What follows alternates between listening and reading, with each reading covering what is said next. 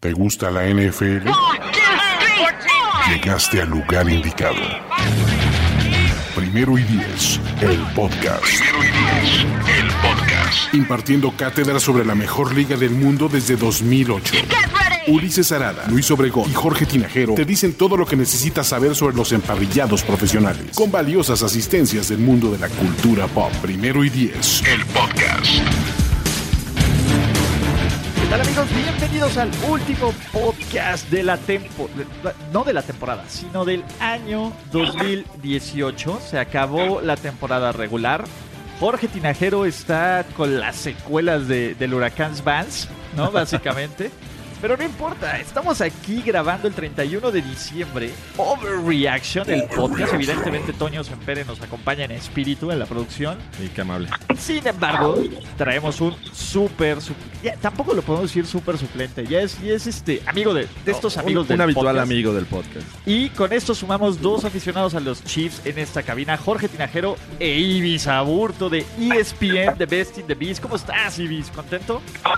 Pues oye, me estás prácticamente diciendo el Nick Foles de primero y diez, de los podcasts de primero y diez. Dime si no voy a estar feliz. Me voy a llevar la lotería. Digo, el Super Bowl no puedo porque pues no estoy registrado, pero voy a llevar la lotería en estos días. ¿Y tus costillas qué tal están? No, ¿mis qué? Tus costillas. Mis costillas, bien, bien, se aguantan. Digo, con tal de volver a ganar un Super Bowl un mes, que es un mes. Exacto. Total. Pero no alcanzaste el bono, y Ese millón se te fue. faltaron cuatro jugadas para el bono. Pero, oye, voy a ser MVP otra vez del Super Bowl. Me van a llegar ya ahora sí este contratos publicitarios. Voy a tener un equipo nuevo, mejor contrato. Pues, ¿qué más puedo pedir? Un buen Titular resto de dinero. 2019, ¿no? Exacto, de Pues verdad, sí. en una vez son los Eagles de Foles, ¿eh? Imagínate, en ese, en ese universo bizarro, ¿qué pasaría si Nick Foles vuelve a ganar un Super Bowl con MVP? Como Filadelfia, No. vamos a empezar con, con este mega, mega mindfuck. Filadelfia gana el Super Bowl a los Pats otra vez. En la última serie, Nick Foles derrota a New England y se alza con el Super Bowl por segundo año consecutivo, back. bicampeón. No, Como los pues, Eagles que haces con, con Carson Wentz. No, pues imagínate, Nick Foles sería el primer coreback suplente en la historia del Salón de la Fama, nada más con eso. ¡Wow! Overreact. No, espérate. A ver, bueno, estoy en, el, estoy en el mood, ¿no? Ojo, a ver, díganme quién tiene el récord de la NFL de más pases de touchdowns en un juego. Eh, eh, con Peyton Manning, claro, ¿Y siete. quién tiene el récord que puso esta semana de más pases completos Con- consecutivos, consecutivos. en un partido? Lo empató con Philip Rivers y Tannehill, pero es Nick Foles también, ya entró. Nick o sea, Foles. Nick Foles está, está, rompiendo la liga. O sea, estamos hablando de que Carson Wentz eh, podría ser una gran moneda de cambio y aún así, eh, bueno, y con ello eh, tener mucho mejor equipo. O sea, un un roster eh, plagado de talento. Pues ah, sí, es lo que te digo, pues digo, gracias, insisto, gracias por hacerme el Nick Foles de los podcasts de Primero y Diez, porque eso habla muy bien del Nick Foles verdadero y de la forma en la que no creo que ya sea él en particular, sino las circunstancias que hicieron que lo- la- la- las Águilas, los Eagles estén en playoffs, porque de alguna forma para ellos realmente todo es posible, o sea, cualquier cosa puede pasar y eso sucede, sucedió desde que Nick Foles, mi compadre, agarró el equipo el año pasado, la temporada pasada. Entonces. Exacto. esa, esa, esa sí que de que pues ahí viene otra vez Nick Foles y por la misma razón una lesión de Carson Wentz y pues ahora no estamos como el año pasado, pero vaya, levantó el espíritu de los Eagles tanto que salvaron la temporada para un equipo campeón. La temporada que tenían era una un- era un fracaso y de alguna manera llegar a playoffs hasta donde lleguen, para mí creo que ya salvó la, la campaña Nick Foles para Filadelfia. Pero nadie está hablando del verdadero héroe y el efecto mariposa de la temporada 2018. Alexander Douglas Smith. Ay, pobre Alex. No, pobre Alex, pero a ver, se va de Kansas City y llega la temporada de MVP de Mahomes. Claro. Le está Sí. rompiendo con los Redskins hasta que su tobillo Lo rompió lo demasiado. ¿no? Sí, Y abre la puerta no solo para los Cowboys, sino para los, Los Eagles. Eagles. O sea, e- el, Claro. el efecto, el efecto Alexander Douglas también no hay que descartarlo. El verdadero MVP de nuestros corazones. Perdónanos, Ale. Pe- Perdón, tengo hasta el siguiente año para decirlo porque por contrato no puedo decir, perdóname. Ah, Y eso pudo haber generado el regreso de los Chiefs al Super Bowl, ¿eh? Estoy... Oiga, pues si yo estaba en el mood ya de overreaction, no, pues ya estamos, pero 10 kilómetros más para allá. Exacto. Y mira, nada más para cerrar este punto de Nick Foles, para que te pongas más contento con la analogía, escucha el último podcast que, que hicimos con la sección de Nick Foles. No voy a decir más. Es grande. Pero bueno, con esta entrada tenemos que hablar de los playoffs. ¿Y qué les parece si en vez de sobrereaccionar de todos los partidos, que creo que a nadie le interesa sobrereaccionar de... Bueno, sí, todos tienen algo importante y, y una historia que decirnos. Entonces vamos a sobrereaccionar con todos los juegos de la última semana de temporada regular, porque ya solo de los 32 hijos que teníamos, ya se murieron 20. Nos quedan 12. Nos quedan 12 y empezando por los Atlanta Falcons con los Tampa Bay Buccaneers, 34-32 Atlanta. Y pues básicamente fue un baño de sangre, ¿no? Después de este juego. Dirk Cotter está fuera. Eh, Atlanta ya le quitaron a todos sus coordinadores, solo queda Dan Quinn, ahora sí que entrando en el, en el hot seat. Y de nuevo, dos temporadas decepcionantes, ya no vimos a la Fitzmagic. ¿Qué, qué, qué podemos decir de este juego? Pues Híjoles, pues la verdad se oye feo. Yo, yo en algún momento comenté en redes sociales que, que pues nunca se le desea el mal a nadie, ¿no? En el sentido, eh, hablando estrictamente de los despidos de coaches, porque no nada más implica el ay, pues ya, oye, muchas gracias, este no funcionó y adiós, no, pues hay muchas historias ya personales detrás de, un acontecimiento así que todos en algún momento hemos vivido, desafortunadamente, o viviremos, digo, ya no voy a entrar en más detalles, vaya, es, es duro para una persona y su familia todo este asunto. Pero bueno, hablando en el tema estrictamente deportivo, creo que no es una overreaction el decir que Dirk Ketter se lo ganó a pulso por la manera en la que manejó la situación de los corebacks. Yo entiendo que James Winston tenía su contrato y pues había que pues había de alguna manera que desquitarlo, ¿no? Pero si Fitzpatrick estaba teniendo una buena, un buen inicio de campaña, aunque sepamos quién es Ryan Fitzpatrick, bueno, pues en algún momento sabemos que va a fallar pero el, el momento, el, la decisión de que falla Fitzpatrick, entonces meto a Winston y Winston me falla tres juegos después y luego meto a Fitzpatrick y así me la llevo hasta el final de la temporada, creo que fue la, el, la razón por la cual eh, creo no, no hubo consistencia en el equipo y Dirk Ketter se ganó el despido. Oye, también hay, hay que mencionar que eh, el caso de Matt Ryan, uno de los quarterbacks mejor pagados en la NFL, pues no ha dado resultados desde la derrota del Super Bowl contra los Pats, ¿no? Y, y, pues de hecho ya se está volviendo una tendencia. Los mejores quarterbacks, bueno, más bien los que reciben mejor sueldo. Show me the money. No están en playoffs. No está Aaron Rodgers. no está Aaron. No está Kirk Cousins. Le vamos a dar un pase a James Garoppolo. Ok, Solo porque se nos quebró, se nos fue demasiado pronto en la temporada. Pues Matt Stafford, por ejemplo. Bueno, Matthew Stafford. Derek Carr. Derek Dallas. Me, respetan a Derek Dallas. Y ahí ya donde se mejoran las cosas porque sigue Drew Brees y Andrew Locke, ¿no? Bueno, pero pues ellos ya no están en el top 5. No, ya no.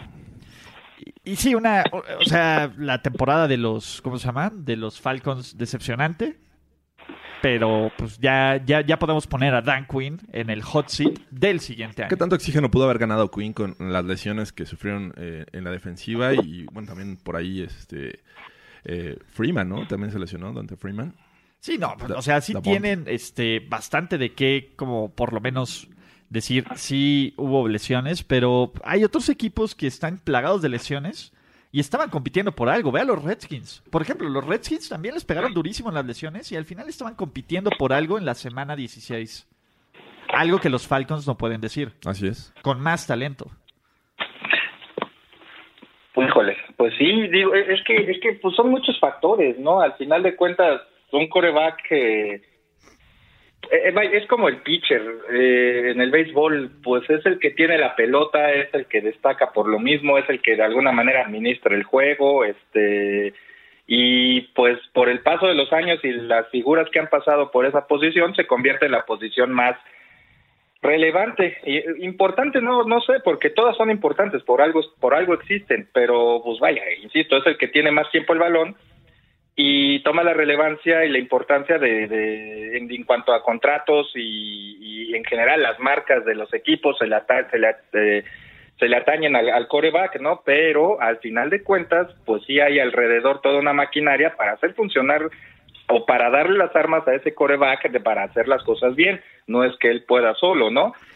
En ese aspecto, pues no sé entonces qué tanto valor tenga lo que ha hecho Brady este año con sus números, buenos o malos, mediocres, como les quieran decir, si hablamos en cuanto a talento, porque el talento de los Patriotas, pues este podemos decir con base que es inferior al que tienen otros equipos y los Patriotas son la segunda siembra de la Conferencia Americana. Entonces, este, vaya, es una es una situación medio ambigua, ¿no? Sí, pero bueno, estamos hablando de Tom Brady, ¿no? De que, que está JC y Tom Brady. O, ahí se van en los rankings, ¿no? Dependiendo en qué quieran creer. Pero, este. sí, bueno, Atlanta, ¿qué más necesita Matt Ryan, ¿no? Para ser exitoso. O sea, tienes a probablemente uno de los tres mejores receptores de la NFL en Julio Jones. Tienes al mejor novato receptor de la NFL en Calvin Ridley.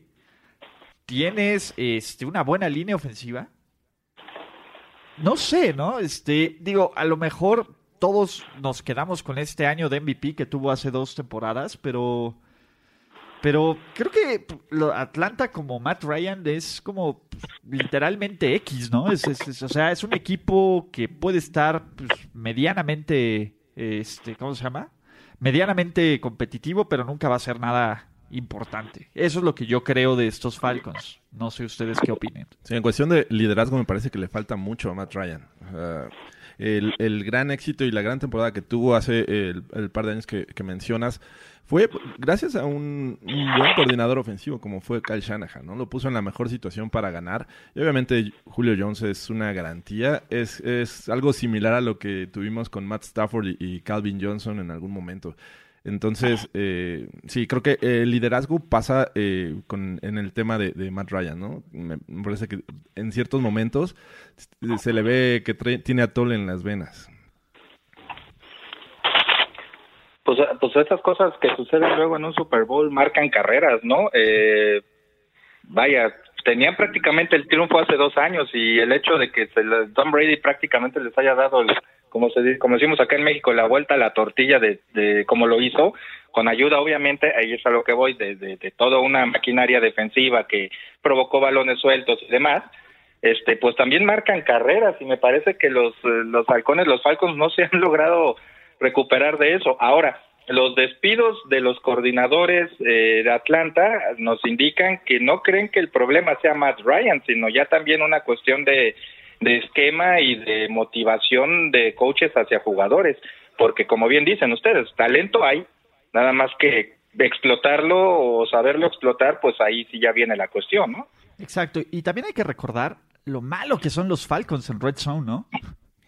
Ah, sí. Lo malo que son los. Entonces yo creo que es un movimiento natural, pero creo que estamos hablando de más, de un partido que, que pues bueno, ya, habrá tiempo de analizarlo, ¿no? Eh, y vamos a otro partido que eh, los Texans por fin amarraron el título de, del AFC South y le ganaron sin muchos problemas a los Jaguars de Blake Bortles, ¿no? Que, que pues podemos darle las gracias.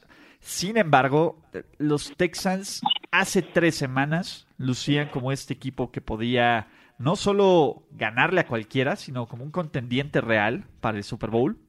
Tres semanas después se ven como un equipo pues la verdad es que hasta yo diría que podría ser de one and done, ¿no? Eh, vimos las carencias de coaching de, de, este, ¿cómo se llama? Bill O'Brien. Vimos lo mal que se protege, de Sean Watson. ¿Y por qué tendríamos que creer eh, eh, en estos, en estos Texans? Pues, pues no sé. yo la verdad no sé. Yo no, yo no creo mucho en ellos. Se movieron en una división, no quiero decir muy floja, pero pues tampoco era de las mejores, las más competitivas y digo, tienen las piezas. Yo creo que este equipo va a ser muy bueno el año que entra o en dos, a lo mucho. Pero yo creo que ahora simplemente se aprovecharon de un de, lo, de las eh, de factores que funcionaron a su a su favor. Vaya, no recordemos que Dishon Watson, si no mal recuerdo, ayer estaba viendo la estadística, eh, ha de ser el coreback con más capturas, llevaba 57 cuando vi la, la estadística en, durante el juego. Entonces, imagínate cómo, cómo todo lo que tiene que correr Dishon Watson para hacer funcionar a su equipo porque su línea no lo puede proteger. Ese es un factor. Ahora, tiene buenos receptores eh, y, y, y, la defensiva es buena. No, digo, JJ Watt creo que jugó por fin su primera temporada completa. este, y Jadivion Clowney está ahí también y todo, vaya, la defensiva creo que es más fuerte que la ofensiva, pero como que todavía no cuaja ese equipo, vaya, pueden llegar a la ronda divisional de, de playoffs, pero yo creo que este equipo hay que creerle en uno o dos años a lo más. Sí, bueno, ahí mencionabas que eh, tienen buenos receptores, pero con la lesión de, de, Marius Thomas, me parece que es eh, un equipo con de Andre Hopkins y el resto del cuerpo de receptores. Eh, ayer, obviamente, eh, tuvo un, gran día Hopkins con casi 150 yardas, pero el resto, eh, estás hablando que el, siguiente mejor receptor tuvo 33. Y creo que también eso afecta mucho a, Watson. O sea, está limitado, me parece, en este momento, sin, sin grandes opciones más que Hopkins. Los Titans, la verdad es que mm, no, no, no, no son de respeto. Sí, y, tampoco tienes una buena línea ofensiva y, creo que sin balance va a ser difícil no ganar en, en, los playoffs, pero bueno, esto puede ser conversación para otro podcast. Oye Ulises, pero si estamos en el overreaction, entonces hay que decir que los Tejanos van a ser, van a llegar a la final de conferencia y Sean Watson va a ser así como que este, el mejor coreback de los playoffs, ¿no? Te voy a decir algo. Yo creo que tiene el potencial. O sea, Deshaun Watson creo que tiene el potencial para ser el mejor o para ser el peor. Así, en, ese nivel, dependiendo del día en que salga. Eh, me gusta JJ Watt, pero Bill todo el mundo sabe que, que Bill O'Brien va a terminar por costarle este equipo, ¿no? Sobre todo pues, por arriesgar, ¿no?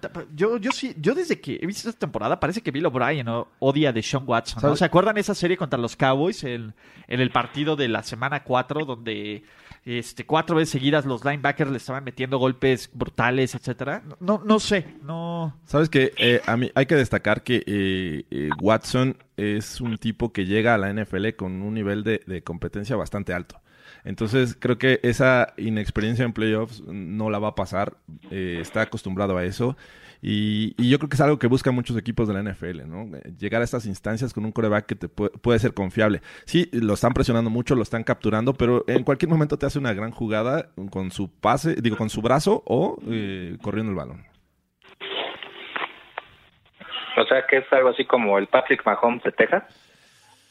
Patrick Mahomes también es de Texas. Sí, bueno, Texas Tech. No, bueno, el otro es de Clemson. En la NFL, vaya. ah, no, sí, sí, me refiero, en la NFL. Bueno, los Kansas, sí. los, eh, sí, los Dallas, Texans. Sí. bueno, Podría ahí, ahí, va mi, ahí va otra cuestión of, overreaction. A mí me dijeron aquí hay que exagerar y ahí voy. Vamos ¿eh? a exagerar. Venga, venga. Dishon Watts, más bien Patrick Mahomes, el molde mejorado, yo lo he dicho aquí, a Ulises le va ahorita a provocar alguna indigestión mejorado de Brett Favre, es lo que yo veo. No, ¿qué te digo, Liz? Pues así es. Si, viéramos el mundo igual sería muy aburrido. Eso sí. Este, no, por eso te invitamos a hablar de NFL. Que era una de las pues comparaciones, ¿no? Entonces, Patrick Mahomes se va a convertir a partir de ya en el molde a seguir en la NFL. Híjole, a ver, yo creo que estamos más cerca de que Patrick Mahomes a lo Dan Marino nunca va a volver a tener una gran temporada como esta. Yo creo que no, bueno, ya hablando en cuestiones pues terrenales, sin exagerar, y, y, de acuerdo a cómo es la historia de la liga, vaya, empiezas a tambor batiente y cuesta mucho trabajo volver a ese nivel. Ahora, deja tú que mantenga el nivel, porque Marino lo mantuvo.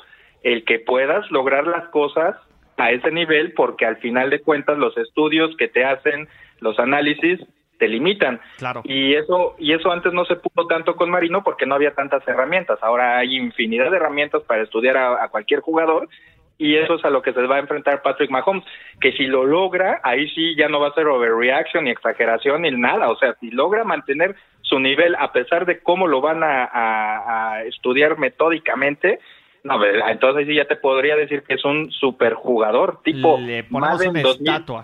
mil. Le ponemos una estatua, literalmente. En, este momento Al lado de, Lamar Hunt ahí afuera del Arrowhead, o sea... una aquí en la Ciudad de México, nos expropiamos de una banqueta y ponemos una de, llave, hecha con, llavita, con llavecitas. Recolectamos llaves, eh, como los viejos tiempos ¿Qué podemos recolectar? Como este corcholatas de cerveza para hacerlo, para hacerlo y, en este momento creo que al menos hay dos equipos que ya están eh, estudiando cómo detener a Mahomes y me refiero a sus rivales divisionales que están eliminados. O sea, es una liga que busca, estudia y y encuentra la forma de detener al, a la ofensiva que está dominando, en este caso la de los Chiefs. Entonces creo que para el próximo año va a ser un gran reto y ahora sí podríamos evaluar a un Mahomes porque esta fue una Sí, sorpresa. tenemos 17 partidos de muestra. O sea, todavía no es tanto. O sea, imagina, ¿qué decíamos de RG3 en su partido 14? Ese es el punto. O sea, a- hay que esperar un poco. ¿Qué decíamos ¿no? de Ronnie Brown con la Wildcard? ¿Qué decíamos de Ronnie. Brown, no? ¿Qué, qué- qué decíamos del gran, este, ¿cómo se llama? Ricky gran Williams también estaba ahí. Case ¿no? Keenum, ¿no? Entonces. lo que sí es un hecho es que Matt Patricia debe ser el coach del año. Blanqueó a los Packers de Aaron Rodgers y los barrió. Por Dios, ¿por qué no estamos hablando casa, más de ¿eh? Matt Los- Patricia? Y los blanqueó en su casa, Le ¿eh? ganó a los Pats. Y le ganó a los Pats. Además, Genio. sí, sí, sí. Sí, es el coach del año, la verdad. Paso estos Lions, cuidado, cuidado. No, oye, y aparte lo hicieron, lo, lo de ayer, digo, es un partido más X, la verdad, que, que se jugaba, bueno, perdón, tengo que exagerar, era un partido importantísimo, sobre todo para los aficionados que no pagan poquito para ver a los eh, Packers ahí en Lambeau Field, entonces era un partido clave.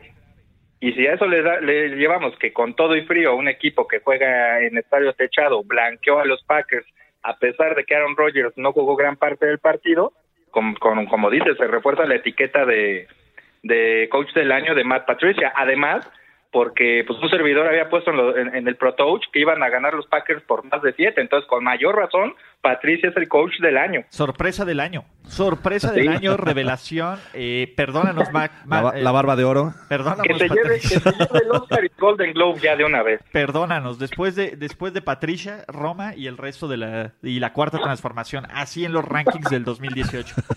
Perdónanos, Patricia. Y Mahomes después de, de la cuarta transformación. Así, a, Mahomes- esos niveles. a Mahomes- exacto, sí, a Mahomes le vamos a dar el beneficio de la duda hasta que levante el trofeo Vince Lombardi. Exactamente, Patricia ya es un baluarte del NFL. Perdónanos, Matt Patricia. ¿Saben quién va a contratar a Jay Cutler para que maneje el esquema ofensivo de Adam Gase? Adam Gase desde el Madden, caray. ¿Ya? ¿Cómo Se nos, fue, se nos fue Adam Gase, muchachos. Triste, ¿no? De, de la magia y de la mano y la pierna de Dios Allen. El- la verdad es que eh, el caso de Gaze eh, es, es para analizarse, porque era una de las promesas o el siguiente Sean McVay por las ofensivas que había, las ofensivas que venía eh, eh, coachando y pues la verdad es que con los Dolphins se topó con pared. Es un equipo, si bien creo que el, el talento a la ofensiva no ha sido, digo, no ha crecido. Tangill era una gran promesa, lo seleccionaron en primera ronda y Eh, era por un ese... tipo que era un receptor que Pero para los convirtieron en Dolphins, coreback. sí. Pero por Dios, a ver, desde ahí estás mal, ¿no? O sea, es un tipo que su mejor atributo es su esposa. Esa es la verdad, ese es el mejor atributo de Ryan Tannehill. Y, nadie lo puede negar en esta mesa, y nadie que le vaya a los Dolphins lo puede negar. El problema de Gaze fue creer que, que su chamba, si sabe que Tannehill era de cristal, la podía rescatar con Jay Cutler y Brock Osweiler. Ese es el problema. O sea, fue, fue la negativa de que con un coreback un poco superior podría haber hecho, porque este tipo le ganaba a los Pats en Miami. No recuerdo si eh, cuando estuvo en Chicago eh, este coachó a, a Cutler. Coachó porque finalmente Cutler. fueron corebacks conocidos. Sí, a que- ver, que pero- ya, ya tenían. ¿Y- ¿Y este, qué lograron sus corebacks conocidos? No, nada. O sea, una- por más conocidos, me, peor aún, ¿sabes de la calaña de gente con la que te estás? ¿Sabes, sabes el- la pasión de Jay Cutler por la NFL? Y lo que te puede dar Brock Osweiler, por Dios. O sea, este sí, este despido creo que es de los más justificados. Y, y de nuevo, o sea, qué, qué buena suerte ser los Pats. O sea, veamos lo que ha ocurrido con, con este, ¿cómo se llama? Con los equipos de su división. Los Jets cortaron, cortaron a su head coach. Los, ¿cómo se llama? Los, Los los, Dolphins, Dolphins cortaron a su head coach. Hace dos años, los Bills cortaron a su head coach. Sus corebacks, de- los corebacks de la división duran menos que una, ¿cómo se llama? Que, que una temporada de completa de NFL. O- o- oye, pero es que esta suerte de los de los Patriots eh, se ve año con año, ¿no? Porque independientemente de lo que pasa temporada a temporada, durante las campañas, las cosas se alinean de tal forma que las cosas se le facilitan a los Patriots. Vaya, el mérito de los Patriots está en aprovechar las circunstancias, ¿no? Mal harían que no, entonces ahí sí los criticaríamos, pero como a pocos, ¿no? pero pero todo se les acomoda a los Patriots, hablando desde lo que mencionas, de que los otros equipos son tan malos en cuanto a pues, decisiones gerenciales, que cada dos, tres años se tienen que estar renovando y la riegan y otra vez y es cíclico, ¿no? Y los Patriots, viendo mal, ahí se mantienen. Una pregunta para ambos. Eh, ¿Creen que los Pats en cualquier otra división de la americana habrían sido campeones? No. y no te vayas tan lejos. Ponlos en el norte ahí con, Ravens. Con este Pittsburgh y Ravens. Y no, Browns. no la libran, ¿eh? Y Browns. Hasta ¿eh? Browns, ¿eh? Sí, sí, sí. Yo ver, no pero, creo. pero- pero- Yo pero no estamos creo- hablando de los últimos 15 años, digo, no de los 15 No, no, no. que vienen, Eh, ¿no? pero claro. esta temporada. Pero mira, a mí es un caso muy similar de cuando los Colts de Manning dominaban el sur. O sea, tenían un equipo que, que era un equipo que se había creado. Los Jaguars que estaban en una crisis y los Titans que un año jugaban regular y otro año jugaban mal. Es algo similar. Eh, Seamos realistas. el último, el No, único- sí, claro. el único Pero de que- alguna forma el hecho que los Colts en ese momento mantuvieran su pues sus ideologías, su, su, su, sí, su ideología de trabajo intacta y la mantuvieran y, y- y supieran rodear a Manning es meritorio, o sea, eso también se debe reconocer, ¿no? O sea, no que no porque los demás cambien, tú también vas a hacer lo mismo. Más bien ellos, tanto Patriots como, como Colts, en sus épocas, que son prácticamente las mismas, eh, ellos se determinaron a ser el equipo a vencer en sus respectivas divisiones y cuando tienes una mentalidad así, ya vas de gane, o sea, ya sobre, sobre tu competencia. Sí, claro, completamente, ¿no? Eh, eh, y lo más triste es que saben quién ha sido el contrapeso de coaching de, de Bill Belichick. Rex Ryan. Mark Sánchez. Mark cuando, lo Sánchez, ponemos, Rex Ryan. cuando lo ponemos en ese con- que sean el equipo que más trabajo les haya costado y que incluso lo sacó de playoffs un año en casa, es, Sí. para, es para volverte loco. Pero bueno, aquí están los Pats una vez más, favoritos para el Super Bowl 53. Entonces, eh, todo está bien en la, en, en la vida, ¿no? De, de los fans de los Pats. Tom Brady va a jugar el 2019. ¿Qué más, Jorge? ¿Cuántos más? Gronk. Gronk. Gronk, va- Gronk va, va a reaparecer y va a tener unos playoffs de, el gran de 800 yardas y 20 touchdowns, ¿no? Híjole. El que está en modo playoffs es Dak Prescott. Perdónanos, Dak Prescott. Ah, lo que lo que te decía ayer, sí, en, en, en, Twitter, estos vaqueros van que vuelan para el Super Bowl, ¿eh? Perdónanos, Dak Prescott. Jamás debimos de haber dudado de ti, de tu magia. Jason Garrett, de trabajo de Matt Patricia, es el siguiente gran coach, Coach del año de nuevo, ¿no? Sí, ya se lo dieron una vez, ¿por qué no? ¿Por qué no? ¿No? Sí. Y, y ganaron estos Cowboys y Zeke en su cara. En su cara, Zeke Elliott. Imagínate, lo, lo que creíamos todos que e- este equipo dependía de, de lo que hiciera Zeke en el campo y, y deciden quitarlo, descansarlo y Dak lo gana y lo gana bien. Dak ¿Qué, lo qué ganó. pase le puso a, a Beasley, no? ¿Qué, qué, qué gran coreback es Dak? Ya, punto. Vamos a dejar de ningunear a Dak Prescott porque eso no está padre. Señor Dakota, lo sentimos. Pero, oye, pero ¿qué me dicen de, de Jason Garrett? No, hombre, pues una mente genial por hacer que Dak Prescott corra y saque pases de la chistera. Él no es peligroso. No lo hace está cualquiera, ¿eh? En fuego. Él está en fuego.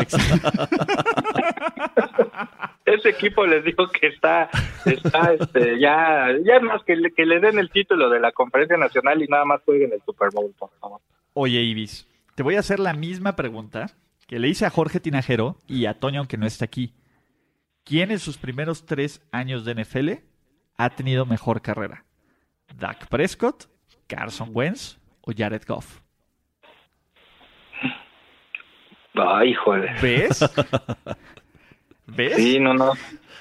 Está, está complicado. ¿Te- ¿Tengo que responder o, o es para así como para que todo el mundo filosofee un buen Eh, rato? eh, llévate la filosofía. Te voy a dar unos números del gran Dak Prescott. No se A ver. rían, todos son verdad, ninguno está inventado. Estas risas no son grabadas. No son grabadas.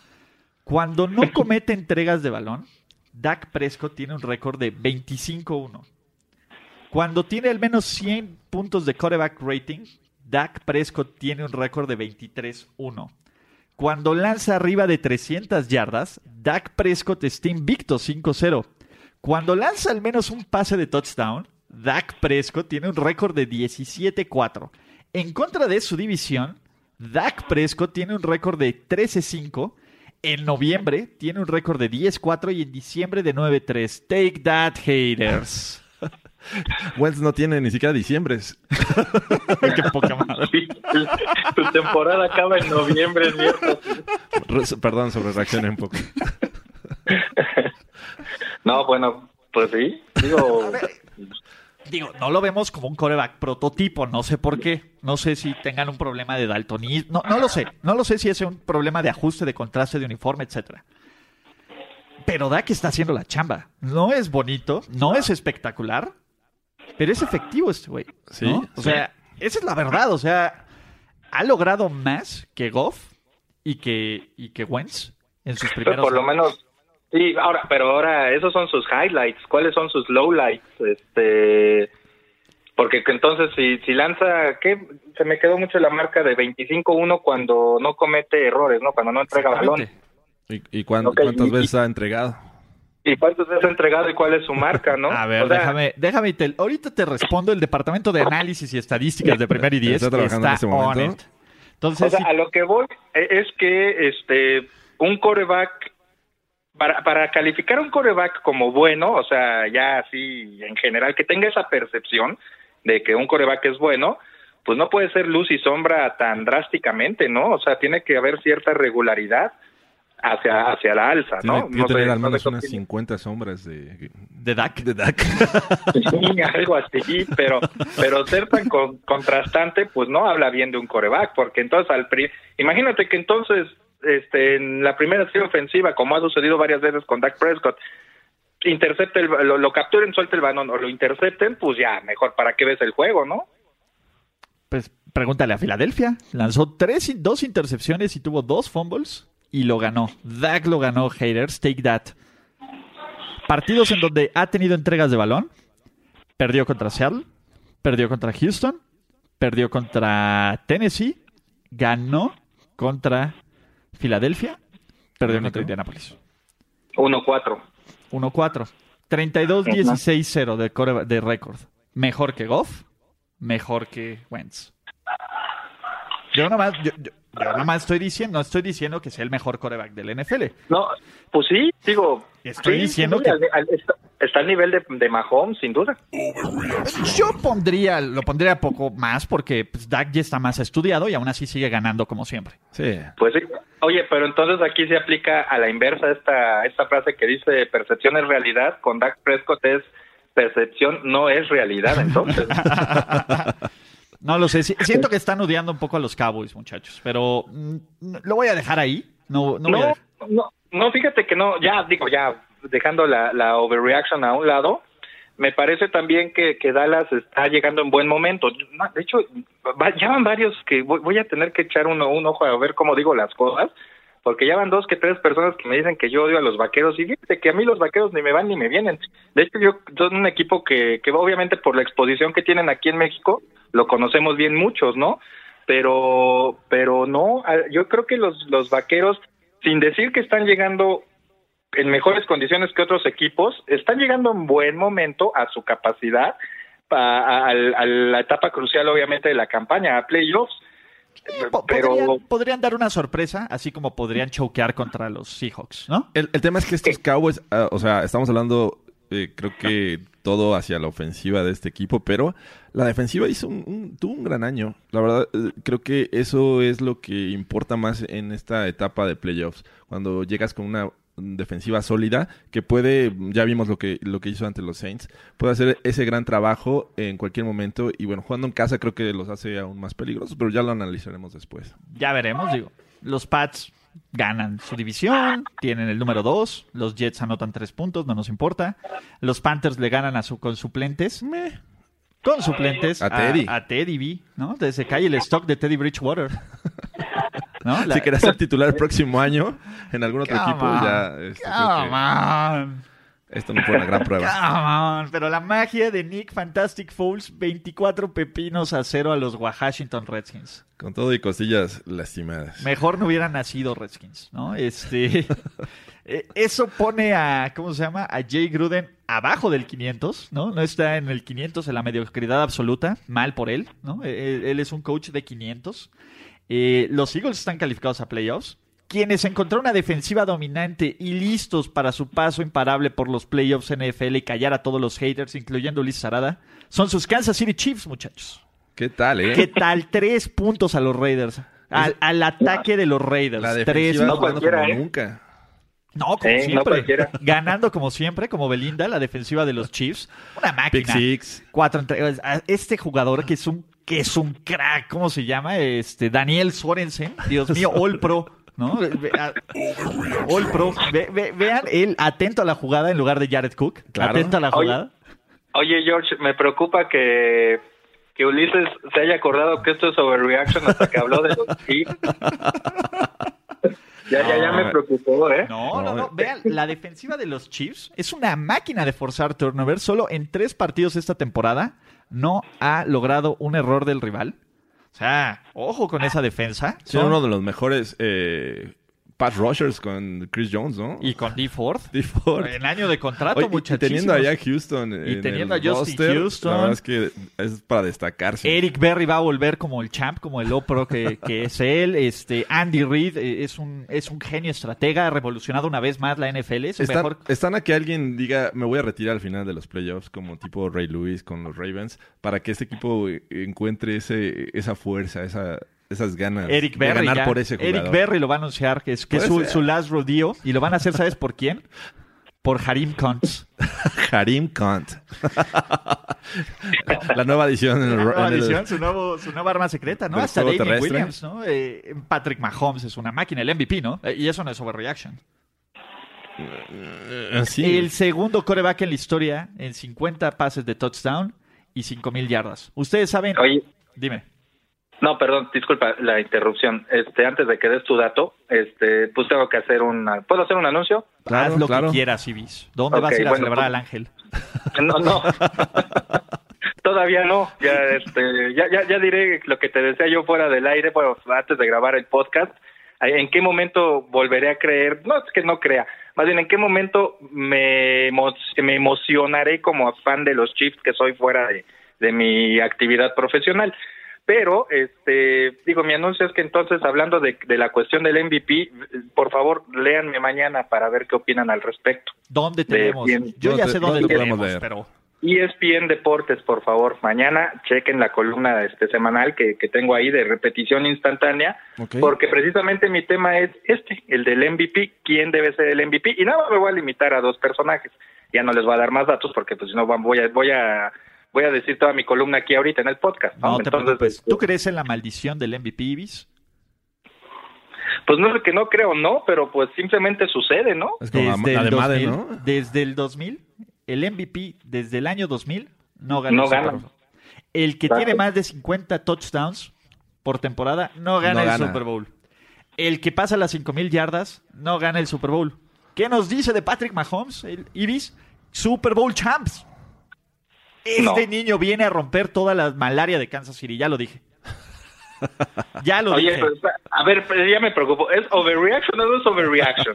Es overreaction clarísimo. Los Chiefs son el candidato para el one and done, muchachos. Tú lo sabes, Ibis. Tú Todos lo sabes. sabemos. Justo lo que habíamos platicado, güey. ¿Qué va a pasar? Los Colts van a llegar y los van a eliminar. Como ha pasado por los siglos de los siglos. Y está escrito en, Sí. las- en el Viejo Testamento.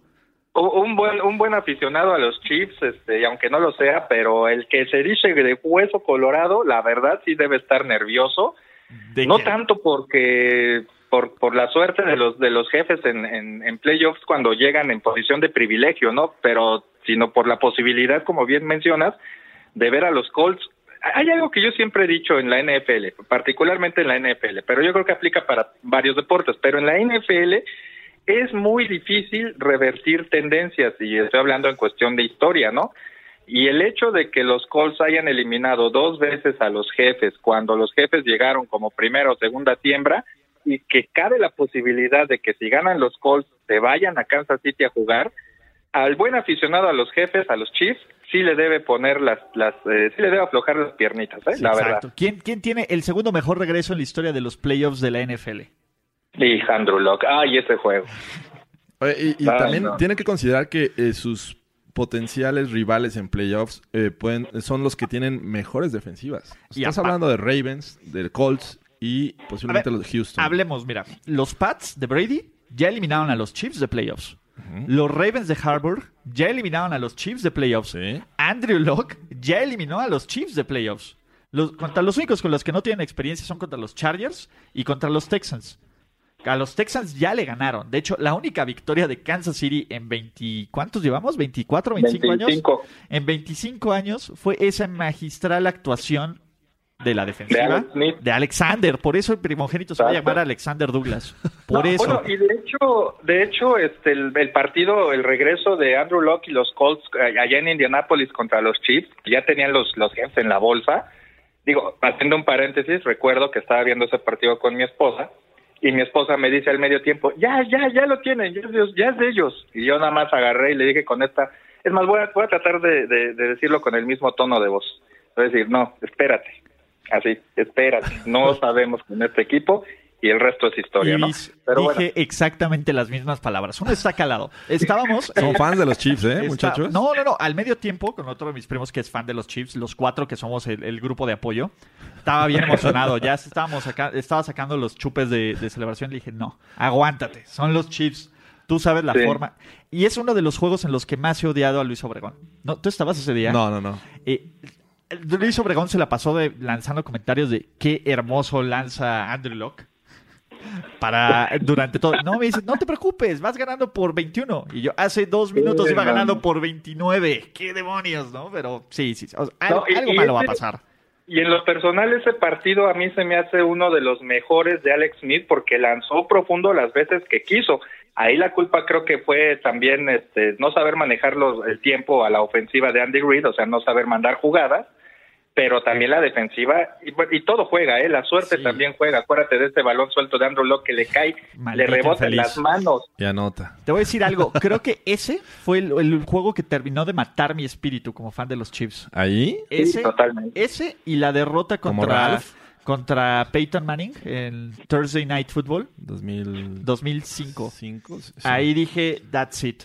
Se acabó. Así no, se acabó para siempre. así Como no. Ralph Gorgory. Como Ralph Borgo. A- Ahí fue justo cuando pueden ver eso y lo de Marcus Peters, obviamente, ¿no? Pero bueno, eso ya es tema de, de otro podcast. Pero en fin, los Chiefs arrancan como el uno. El rival a vencer, muchachos. ¿No? ¿Qué pasó con tus Steelers, Jorge? Caray, esos Browns estuvieron muy cerca ca, de, de hacer el milagro, pero la verdad es que parecía que eh, ellos no necesitaban ganar, porque al medio tiempo iban perdiendo contra unos Bengals totalmente Driscoll. eh, tristes, con, con Driscoll, por favor. La- y bueno, se mencionó antes de que comenzara el juego que no iba a estar Antonio Brown. Ahí es donde creo que la maldición Madden surte efecto. Justo cuando necesitas a tu mejor eh, wide receiver, que, que si bien Juju jugó, tuvo un gran año. Es Creo que sigue siendo receiver. Brown el, el- el hombre confiable para eh, Roethlisberger. ¿Por qué no es su MVP si es el mejor? No lo sé, no lo sé. En este momento no lo sé. Pero eh, Juju, la verdad es que destacó. Y estos Steelers eh, co- encontraron la forma de ganar. Y eh, to- todavía se arrodillaron ahí viendo la, la pantalla de- en el Heinz Field para ver si los Browns le hacían el milagro. Que se quedaron muy cerca. Se quedaron a un Mosley de poder avanzar a los playoffs. Oye, esa imagen de veras que era, aunque no fueras que este aficionado de los aceleros, este, hijo, sí fue tristísima, Mu- ¿eh? Muy triste, ¿no? Te voy a decir algo. Los Steelers cometieron dos graves errores. El primero, jamás de los jamases debes de apoyar públicamente a tu Claro, rival divisional. Antonio Se Brown. veían tan ridículos, Antonio Brown comenzó con eso, ¿no? tan ridículos todos con sus jerseys de Browns. Tan ridículos que, el, que Carmatron y los dioses del fútbol les dijeron no. No. La segunda, no sé, si, Tómenla. no sé si vieron que tomaron varias fotos de unas cajitas que estaban en el, ¿cómo se llama? En el terreno de juego, en los Steelers, después de que ganaron el partido. No, no las vi. Eran las cajas con sus playeras y sus gorras campeones? de campeones divisionales. Ok, yo no estoy diciendo que no las deban de tener, pero si las tienes en el locker y las sacas, no las pones ahí, es- estás jinxeándolo. Yo que soy experto en los jinx, sé que son cosas que no se hacen. O sea, ese es un exceso de soberbia. Y, y seamos realistas, a menos de que algo ocurra mientras grabamos este en este podcast, Mike Tomlin debería de irse, ¿no? Y no se ha ido. Y se va a ir Al porque todavía no se va a retirar. Recuérdense que los Steelers no corren coaches, los retiran. Voluntariamente. Voluntariamente a fuerza. Eh, híjole, no, la verdad sí, yo creo que ya Tomlin ya, ya dio lo que tenía que dar. Sí, no, o sea, aquí sí no hay overreaction, hasta cada vez noté durante la temporada, obviamente el enojo tiene mucho que ver, pero pero pero ya con la causa prácticamente perdida, sí eran varios varias las voces que se sumaron a que ya Tomlin ya y yo creo que no pasa tanto por su capacidad, sino por su manejo de equipo, ¿eh? Oye, eh, bueno, eh, eh, hay que recordar nada más que este año fue totalmente distinto por la ausencia de Le'Veon Bell, que creo que eso les pudo haber dado el campeonato divisional hace dos semanas. y no es culpa de, Tom, de Show me the money. Creo que no es culpa de Tomlin. a lo largo de su etapa con, con los Steelers, pues, no ha tenido malos años. Claro, ellos aspiran cada, cada este año al, Stairway to Seven, pero... ¿Cuál es el récord de Tomlin contra los Raiders? ¿Contra quién? Los Raiders. Ah, no, sí. Oh, tiene, tiene un pésimo récord contra equipos que llegan eh, con récord perdedor. O sea, es, es, indudable. Pero los tiene ahí, los ha tenido peleando. Pero a ver, cuando eres Pittsburgh y cuando tienes probablemente uno de los cinco mejores corebacks de esta generación, no solo te basta con estar peleando. Estamos de acuerdo. Sí, yo, lo único que le, he hecho la culpa es que haya transformado la, ideología de este equipo hacia la ofensiva cuando tradicionalmente era tener buenas defensivas y mantener los marcadores.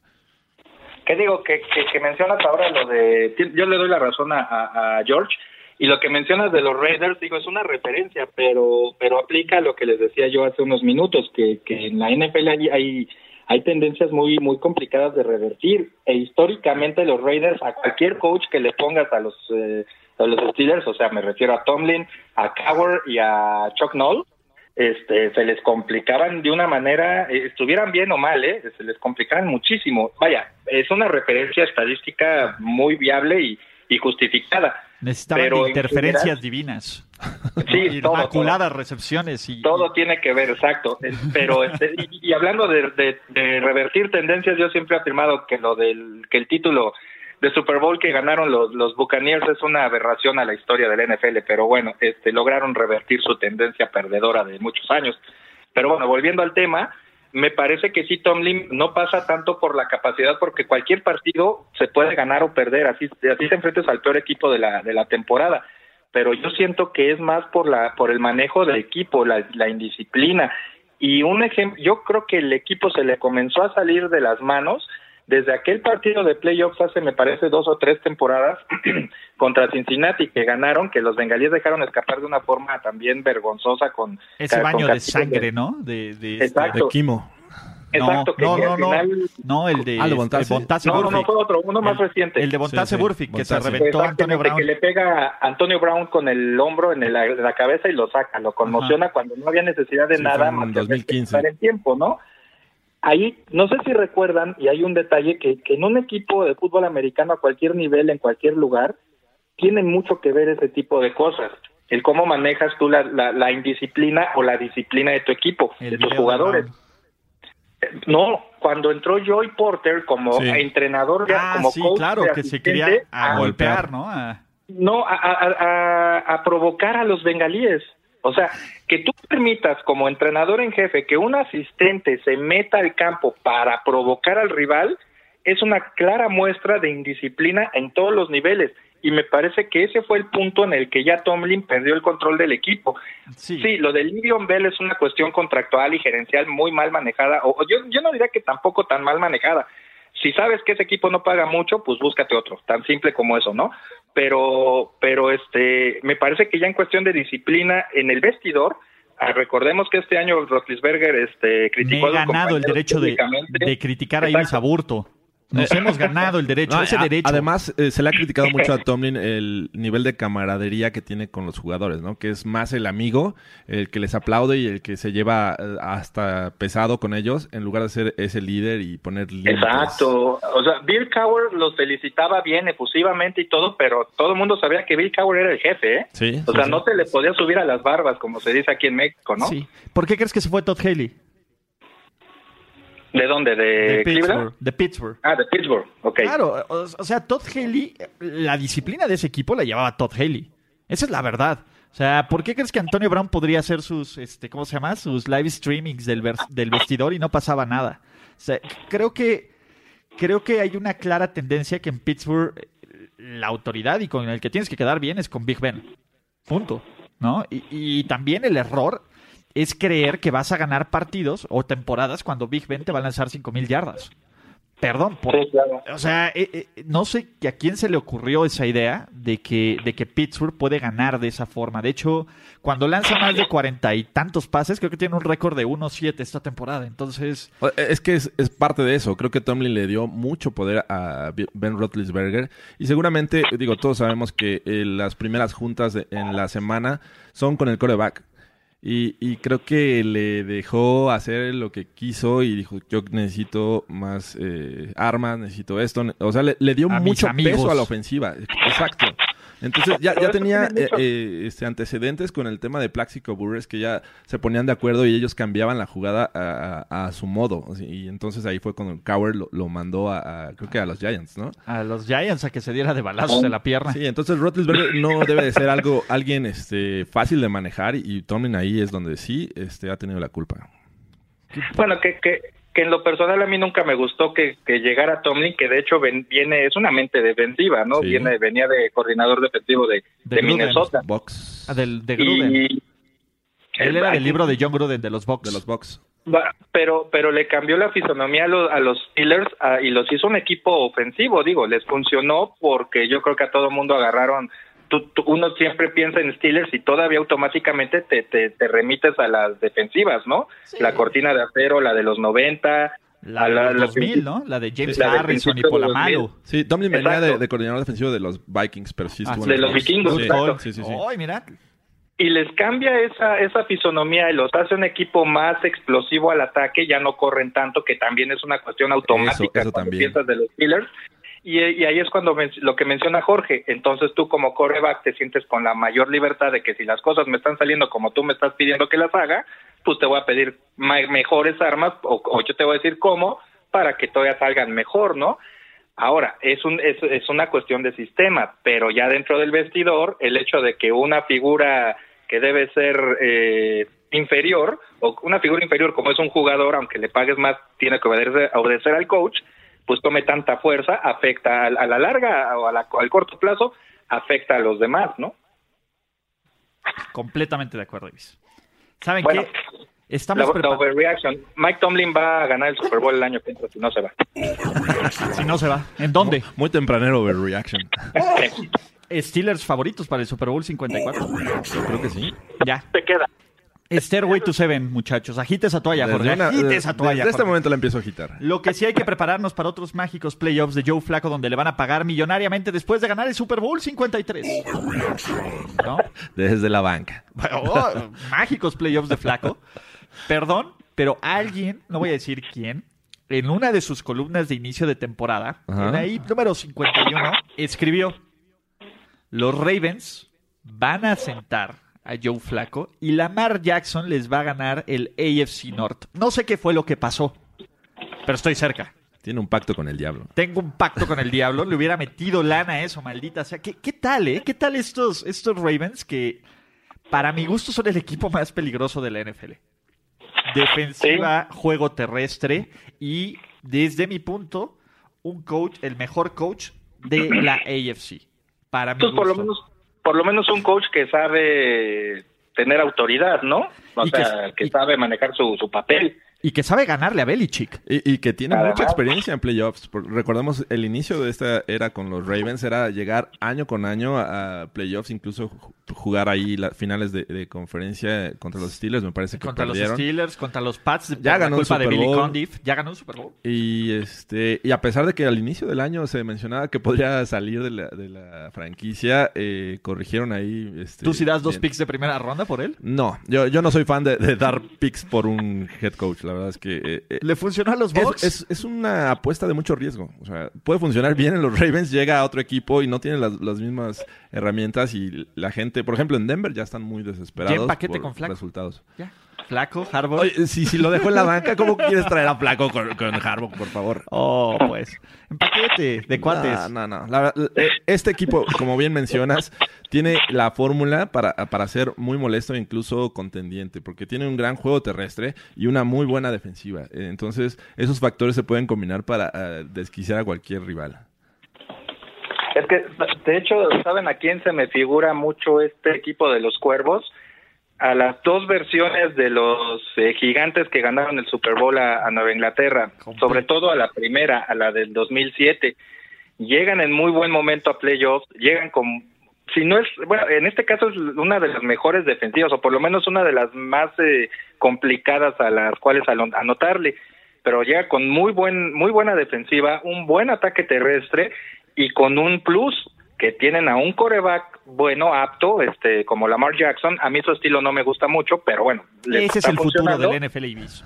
Pues sí, pero- pero eso dijimos también con Robert Griffin. Es overreaction, ¿verdad? No, no, no, no, no. no. Yo prefiero bueno, a Lamar Yo- yo- yo Jackson que a tampoco- Patrick Mahomes. Tampoco soy fan de, Bueno, de los La- ese el, el- estilo. el plus el plus de, de los cuervos es que eh, detrás de Lamar Jackson está este Joe Flaco, ¿Qué pues? que es un tipo que bien o mal ya sabe de qué se trata esto, ¿eh? ¿Qué Y juega flaco? bien, y juega bien en playoffs, ¿no? juega a nivel de Joe Montana, y eso no es un overreaction, ahí están los facts, y por eso le pagaron. No, esos playoffs del 2012, Sí, sí, sí. solo sí. Joe Montana Maldita jugó sea. mejor que él. Solo Joe Montana, y, y ¿cómo se llamaba ese? El, el- el que le queda volando ahí el pasito, Uy. Eh. Ah, este. Eh, espérame. ah, Sí, sí, ahí en Mile High, contra el número uno de la... Ya le, le saben qué es ganarle a los Raheem, número Raheem, Moore. ¿saben qué es ganarle a los número uno de la... Mendigo Raheem Moore, donde quiera que estés, ya sabes. Ese se es el último play- juego de playoffs que has visto conmigo, ¿ah? De los Broncos. Sí, nunca lo vuelvo a hacer. Pero bueno, eh, sus Baltimore Ravens, los que también parecen que no pasó absolutamente nada y donde todo empezó, todo terminó fue para Vance Joseph. having the time of his life. Ahora qué va a hacer Sergio Dip ahí, este, ¿cómo se llama Ibis? La próxima les invito a las chelas para festejar la salida de Vance Joseph. La- para conectarla, ¿no? Ya, ya he's not having the time of his life. Ya no, por fin. Ya no. Dos no, años. le duró dos años. Lo, que no más. entiendo es por qué se tardó hasta hoy. Ayer salieron un par, ¿no? Se fue Cotter y... Tranquilo, ya salió. No, ya, Noto o mucho sea, odio en tus palabras, Jorge. Vámonos, vámonos. Agarra tus cosas y vete. No, Jorge, si- siento mucho odio en tu, en tu voz. Sí, sí la tengo. ¿Por qué? Bueno, y esto no es overreaction. Yo creo que, y ahora sí, ya estamos viendo que creo que a John Elway le quedó muy grande el puesto, ¿eh? Eh, sí, la verdad es que está, está ya en, el, en la discusión eh, el buen trabajo que ha hecho, porque ha, ha sido un one hit wonder eh, en- con el caso de, de Peyton Manning. Sin él, no han sabido hacer bien las cosas. No culpes no, a Vance Joseph. No culpes a Case Keenum. No culpes a Von Miller. A Von Miller. ¿Será que los amas, Jorge? Ese es el problema. Tu Ah, falta oh, de fe. Pero ya hablando sin overreaction, eh, realmente no le dio las herramientas a Vance Joseph como para eh, hacer un buen trabajo. Digo, ¿qué coreback? Esa es la bronca. Le dijo, te voy a dar un mejor coreback. Ven, Case Keenum. O sea, no. A ver, te voy a decir algo. En Minnesota lo extrañan. Sí, es, es de esos típicos casos que, que la combinación de staff de cocheo con, con jugadores puede dar buenos resultados. Acá se, se- sabemos que el historial previo de, de Keenum era, era desastre. Eran intercepciones más que touchdowns. Jugó bien hermoso en su debut contra los Chiefs. Casi lo gana. Yo vi ese partido y me emocioné con la magia de Case Keenum. Case Montana Keenum. Oh, pues. Nada te, nada te, nada Nadie, te nadie, nadie va a extrañar sus ¿Qué? 11 victorias y, ve- y 21 derrotas. La primera vez que los Broncos tienen back-to-back temporadas perdedoras, ¿eh? ¿Sí? Por primera vez en muchos años. No, En en más su de 50 historia. en en- no, creo que ya lo habían hecho en este cuarenta y tantos años, me parece. La magia del gran John Elway. Pues mira, tuvo mucha suerte cuando convenció a, a Peyton Manning de irse a Denver, pero pues tuvo, e- es eso, la suerte juega también, in- insisto, y, y el hecho de que estuviera Peyton Manning disponible, obviamente le cayó como Que- anillo al dedo que a a, estas a John alturas Elway. te pones a pensar y, y no sé si fue este Elway escogió a Manning o Manning realmente escogió a los Broncos. No, Manning escogió a los Broncos. o sea, definitivamente dices, wow, qué Sí. suerte corriste, John algo. Qué suerte corrieron de tener a Fitzgerald Toussaint, Toussaint en los Toussaint. Steelers. Esa es la verdad. Esa Sí, es la no, no. Y en descargo de Elway, a lo que voy eh, con esa suerte es que tampoco hay, ya no es como antes, o sea, ya no hay corebacks que sean medianamente consistentes. Eh, digo, ahí está el ejemplo de hoy, no voy a decir el, nombre porque es Case Keenum, o sea, el Case Montana, Montana mantenía su consistencia, no era tan malo, no era y cuando era muy bueno era muy bueno, era excelente, pero pero en la actualidad y ahí está otro ejemplo, Kirk Cousins, el sistema los sistemas eh, de, ofensivos de la actualidad en, en juego con pues con todas las limitaciones este, en reglas que tiene la defensiva, te hacen, te hacen lucir como coreback. El problema es que nos estamos quedando sin corebacks confiables y consistentes. Por eso en descargo de John Elway, pues como que no tenía de otra más que tomar a Keenum. No, no tenía otra opción. Ahora, estamos, eh, bueno, los fans de los Broncos festejamos esta salida de, de Vance Joseph y lo que primero crees que, va a pasar es eh, buscar eh, head coaches con vocación ofensiva, porque el, tema es claro, la, ofensiva es un desastre y no la han podido eh, sanar desde la última temporada de, Peyton Manning. Pero ganaste un Super Bowl con una ofensiva con, con, una defensiva, pero lo primero es, buscas a Brian Flores, coordinador defensivo de los Pats. Y, pides permiso a los Bears para que entrevistar a Big Fangio, coordinador defensivo de, de Chicago. O sea, creo que por ahí no, no va Chris Richard. Y, no, Richard todavía no, pero también se mencionaba a Chuck Pagano, que también fue Chuck defensivo de los Ravens y, head coach de los Colts. Entonces creo que eh, por ese lado todavía no me acabo de convencer. Vamos a ver qué, qué es lo que hace Elway, que sin duda este, debe tener un pie fuera de, Denver si no hace un, un, buen trabajo en 2019. Claro que no es John Elway, es un dios ahí. Pero, pero puede salir. La verdad es que. Se va a retirar voluntariamente. O se le va a olvidar a Pat Bowlen Se le va a olvidar. Que, existe. se le va a olvidar que, tiene un puesto ahí. O quién fue. Y, bueno, lo va a despedir. Ok. Oigan, ¿dónde necesito firmar eh, un reembolso de 84 millones de dólares por un coreback franquicia? ¿Saben dónde lo puedo sacar? ¿Qué tal, eh? ¿Qué tal? Ni las manos metieron. Sí, no, este híjoles, de veras, yo, hay, aficionados, más bien fanáticos, que, que, se toman muy personal y, y creen que uno no analiza ni nada, pero pero la verdad ojalá no se, no se enojen mis amigos este de los aficionados de los vikingos, pero todo lo que ha sucedido en 2018 es un reflejo de que, insisto, la suerte jugó a su favor en aquel juego divisional contra los Saints. Ese partido, de no ser por ese error, lo tenían perdido este y realmente los que debían de haber pasado eran los los Saints, pero bueno, las cosas son como son, llegaron a la final de la Nacional y no pudieron este bueno, y creyeron que Kirk Cousins era la, la pieza que les faltaba y y así lucía, ¿no? Pues sí, pero es a lo que voy. Cualquier coreback puede tener con estos sistemas de ahora una muy buena temporada, dos, tres, pero pero realmente Kirk Cousins, yo sé que es hablar a toro pasado y, y, ahorita estamos hablando de un Kirk Cousins golpeado y este estadística y moralmente, pero ¿cuándo ha sido Kirk Cousins o ha tenido la, hemos tenido la percepción de él de ser un coreback franquicia? Nunca. Todo se lo debe a Sean McVay. Sí. Sí. ofensivo. Ni Kyle Shanahan lo quería.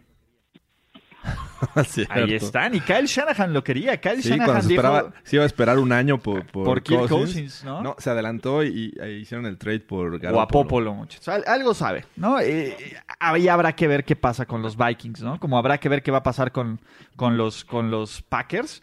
Y aguas, que de nuevo, Mr. Patricia está en esa división y todo puede pasar. Que, fíjate que también, eh, digo, sí, Cousins tuvo un mal año y fue una decepción con este equipo, pero fue un efecto dominó porque también afectó a la defensiva. Una defensiva que regularmente, bueno, el año pasado había sido de las mejores. Tenía, tenía años jugando bien, ¿no? Pero es, es el efecto John Gruden, muchachos. Llegó Khalil Mack a tomar nombres y a romper cráneos y lo hicieron, ¿no? Y estos Bears me encantan. No, no, no puedo decir más. Me encantan. Es una defensiva agresiva, es una defensiva que te va a castigar, es una defensiva que va a golpear al rival, y es una defensiva que va a generar puntos y es una defensiva de campeonato. Y esto no es un overreaction. No, sí? No, no, no. Yo creo que aquí, a la inversa de Kirk Cousins, este Khalil Maxi era la pieza que les faltaba, ¿no? Este, a lo mejor la ofensiva sí necesita un poquito más de desarrollo en la posición de coreback que con Trubisky pero pues la defensiva está haciendo lo que tiene que hacer y la que realmente ahí carga con el peso del equipo y parece que no le pesa es eh, la defensiva con, con, Khalil Mack, que es impresionante la forma en la que hizo lucir bien a los osos de principio a fin. ¿eh? Oye, y tendría que estar en el, tema de discusión eh, a Matt Nagy como coach del año, ¿no? Pues eso, y si me y si me apuras tantito, incluso yo yo consideraría, bueno, sabemos, insisto, la posición de coreback es la más la que más atrae, pero digo, por la forma en la que revolucionó el equipo, Khalil Mack debería ser considerado hasta jugador eh, MVP, De, la temporada. Y, por ahí estoy seguro que va a tener uno o dos votos, ¿eh? El tema ahí también es que está Aaron Donald, ¿no? Sí. O sea, creo que está un poquito arriba de, de Khalil Mack. Ok, fun fact. Los Raiders generaron 13 sacks esta temporada. ¿Cuántos creen que tuvo Khalil Mack sin verlos? ¿Más o menos? Yo creo que más. Más. ¿Más? Khalil Mack tuvo 12.5, casi. Casi, casi tuvo la producción de los Raiders él solito. ¿No? Nada más para que, para que vean. Este, lo bueno es que Khalil Mack no era necesario. ¿No? Ahora imagínate a Khalil Mack, a Khalil Mack perdón, jugando con los Raiders este año y sobre todo en el lapso en el que Derek Carr no cometió, no sufrió intercepciones. Sí. Para saber qué tan valioso es ese jugador, ¿eh? Sí, no, hasta Mari Cooper está funcionando, ¿no? Ahí, ya, a, ver, digo, para cerrar el tema de Raiders, ¿les gusta Mike Mayock de GM o no? me, parece que eh, encontraron un escenario en el que Güey, tenemos un chin de picks. ¿Y ahora qué hacemos? ¿Quién es bueno, ¿Quién es bueno para ¿Quién eso? es bueno para eso? Ah, pues hay un güey en la NFL Network que, que, le va bien. ¿Le va bien? Saca un mock draft. ¿Está Alberto Musali disponible? No. Bueno, ¿cuál es nuestra siguiente opción? Mike, Mayo.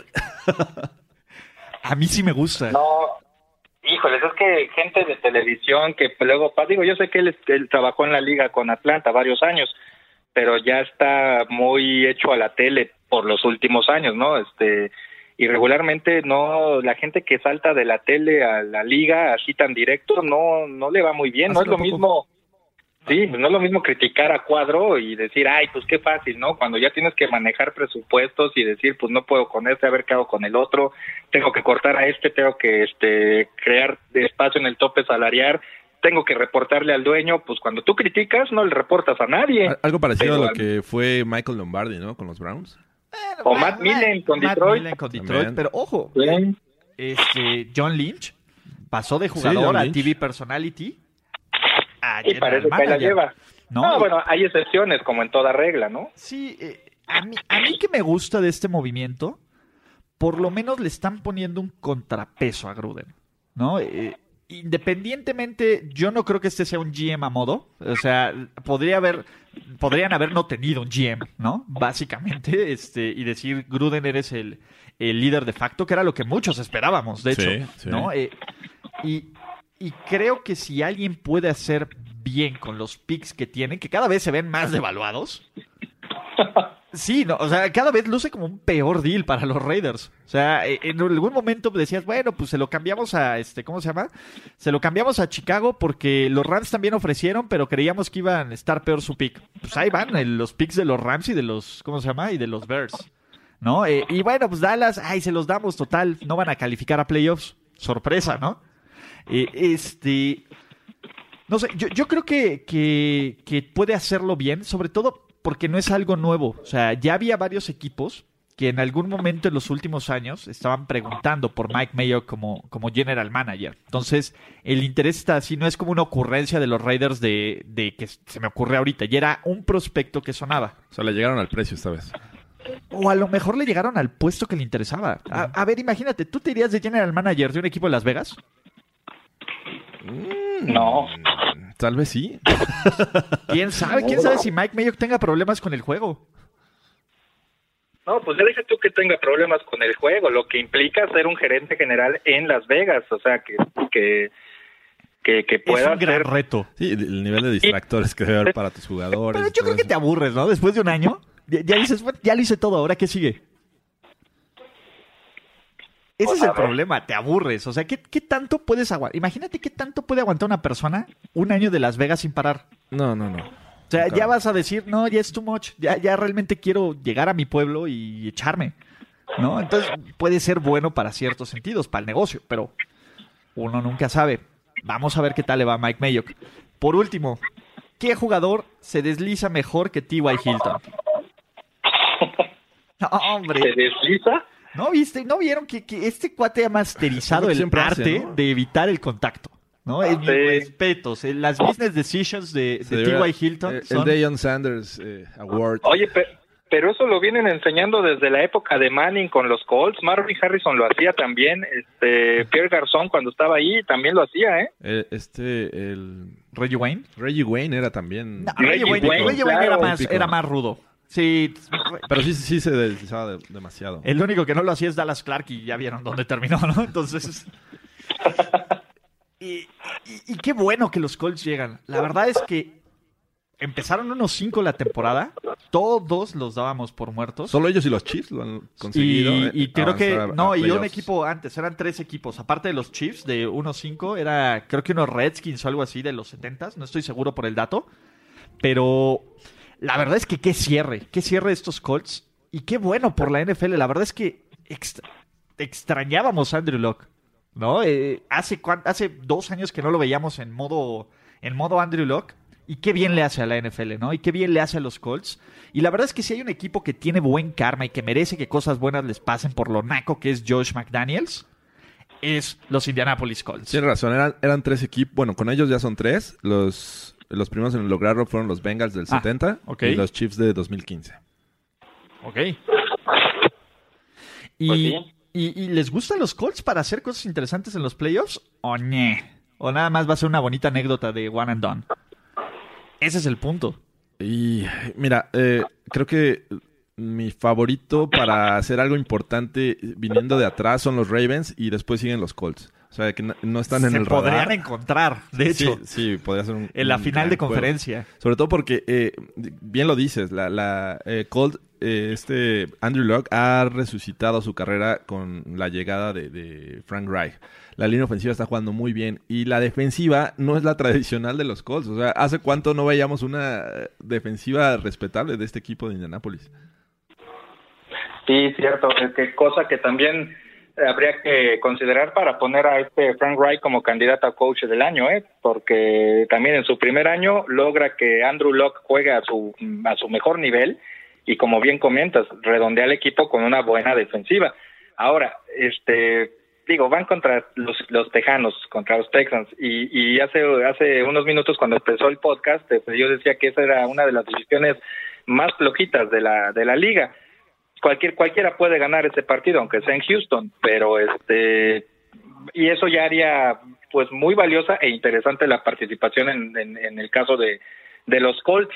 Yo sinceramente ya no les no les veo material para llegar más lejos. Cualquier cosa puede pasar pero así como lo mencionaba de de, de otro equipo ahorita no recuerdo cuál me parece que los Colts los, Teja- los Texans perdón era de quien hablaba los Colts también en, en uno o dos años van a ser muy interesante la, la división sur ¿eh? de la americana. Exactamente. Y ojo, a ver, pensemos que hipotéticamente los Colts van a ganar a los Texans, que es lo que creo que va a pasar. ¿Quién es su siguiente rival, Ibis Aborto? Si ganan los Colts, sí, los jefes. Ok, ¿cuál es el récord de los Colts contra los Chiefs en playoffs? 2-0. No, 4-0. Tenemos el, 4-0. juego, tenemos el juego de claro. Jim Harbour sin despejes. tenemos el juego, no, el juego El de de Jim Harbour de- del pateador, de Lynn Elliott, el que nunca se debe de hablar. Sí, claro. Tenemos el juego de Manning sin despejes. Sí, Tenemos el juego de Manning de las tres intercepciones que Lawrence Steins falló un gol de campo de 23 yardas. Sí. Y tenemos el segundo regreso más grande en la historia de los playoffs. Con el coach que tiene el regreso más grande en la historia de los playoffs. Bueno, te, te estás adelantando en 15 días, pero sí tienes toda la razón. Esa, esa sería la lógica. O sea, si ganan los Colts, van seguro ya a Kansas City. Y estaría bastante. Yo, yo Está no de miedo, estaría. ¿eh? Yo si no fuera estaría. fan de los Chiefs, ya... Sí, no, si fueras Estaría fan de los. Chiefs, ya e, es como cuando. Sí, es como cuando los Broncos se enfrentan a los Pats, ¿no? Los Pats reciben a los, O a los Ravens. Ravens. Son, son esos juegos que ya sabes. O cuando los Steelers juegan contra los, contra los, contra los Pats, sabes que algo puede salir mal. Sí. Pero bueno. Esta es la NFL. Vamos a hablar ya para dejarte ir, Ibis, porque sabemos que estás en, en año nuevo y este, te agradecemos. Coaches despedidos. ¿Te gusta que lo hayan despedido? ¿No te gusta? ¿Lo ves en algún futuro cercano volviendo al frente de un equipo? Y empecemos con Hugh Jackson, despedido dos veces, no solo como head coach de los Browns, sino como parte del staff de Marvin Lewis. Pues sí, digo, pues de hecho, sí, no, no, no, no les quedaba de otra a, lo- a los Browns en, en la temporada y bueno, ya como parte de un de un coach que tenía la muerte anunciada, pues obviamente también creo que sí era era justo. Pregunta morbosa. Si los Bengals le hubieran ganado a los Steelers, ¿se salvaba Marvin Lewis? No, no creo. No, ya no cambiaba las cosas. Pues, Llevamos diciendo como cuatro años esto y Marvin Lewis encontraba nueva vida. Encontraba contratos y extensiones. Siguiente head coach, Mike McCarty de los Packers. Lo cortaron a mitad de temporada porque Aaron Rodgers es grande. Lo cortó A.A. Ey, Aaron Rodgers eh, anda sonando para head coach de algunos, de algunos otros equipos. ¿Les gusta una segunda oportunidad para McCarty? Sí, claro. Sí, la merece. Oye, pues eh, en su primera experiencia como coach, eh, como entrenador en jefe, dura 13 años, si no me recuerdo, 15, no, no recuerdo bien. A- a- Pero vaya, duró un montón. Era el, el segundo coach con mayor permanencia en un equipo y, y- y en su primera experiencia, insisto, y el tipo demostró tener calidad y todo para llevar a, a, a- a un a los Packers a playoffs varias veces, obviamente ganar el Super Bowl. Yo creo que sí merece una segunda oportunidad. A mí me intriga, ¿eh? Me gustaría verlo de regreso eh, porque pues, sin duda llegó eh, con una situación de quarterback que cualquiera quisiera, ¿no? Una transición de Brett Favre a A.A. Ron Rodgers. Y lo manejó súper bien. Eso Y, sí, bueno, y le sacó provecho y ganó un Super Bowl. mi respeto de cómo manejó el caso Favre Rodgers. Bien ahí. No, claro, porque yo, yo debo reconocer que cuando pasó eso, yo, yo, para mí estaban equivocados. Vaya, en un sentido, porque Brett Favre todavía le sa- sacó por ahí un, uno o dos años muy buenos que llegó hasta la final de la, de la conferencia con Minnesota, ¿no? Pero, pero la verdad es que ahí McCarthy enseñó que sabe, conoce la posición y ya vio que era necesidad de un, la necesidad de un cambio y el cambio lo hizo en el momento correcto porque Aaron, Aaron Rodgers ya estaba más que listo. Entonces ahí mis respetos para McCarthy, que aparte de lo que les mencionaba, este como dice George, sí, o sea, el haber manejado esa situación todavía es un plus para decir, ¿saben qué? Este, yo sé detectar talento, ¿no? Exacto. Ahora, antes voy a hacer un corte porque les quiero pasar un, un- un dato curioso para los que creen que los Saints van a ganar el Super Bowl. Cuando en 2009 ganaron el Super Bowl y justamente derrotaron esos, esos Vikings de Brett Favre, los, ¿cómo se llama? Los, los Saints perdieron tres juegos esa temporada. Ah, Perdieron contra los Cowboys, perdieron contra los Panthers y perdieron contra los Bucks. Adivinen contra quién perdieron Los este mismos año. rivales. Contra los mismos. Ese año, Drew Brees tuvo una gran temporada y no fue nombrado MVP. Eso está por verse. Probablemente no le den el. MVP esta temporada. Lo único que falta es que tengan un coordinador defensivo que tenga un programa de recompensas por sacar a los rivales, pero está por verse. O sea que este Dennis Allen podría hacerlo. Dennis Allen ahí tiene su, su ¿cómo se llama? Su programa de bounty. Entonces, en una de esas. Pero bueno, regresando. Dirk Cutter o Keeter de los Tampa Bay Buccaneers. Para empezar es Muy como obvio, tuvo ¿no? trabajo, ¿no? Sí. ¿Cómo, ¿Cómo- fue cómo llegó ahí? ¿Cómo llegó ahí? Sí. Y, y, y por la forma en la que les digo que manejó el asunto de, de la alternancia Fitzmagic. en una posición que no puedes estar manipulando de esta forma, este, o, o como digan por ahí, este, ningún, bueno, no ninguneando, pero bueno, manejando mal. Es que, sí, pero la, la mala suerte de él es que le tocó el fenómeno de la Fitzmagic y creo que todos hubiéramos hecho lo mismo. No, ¿de qué? De, de col- de- yo lo hubiera dejado, chicos, si, le- si está jugando bien. Es que lo jugó bien basura, la verdad.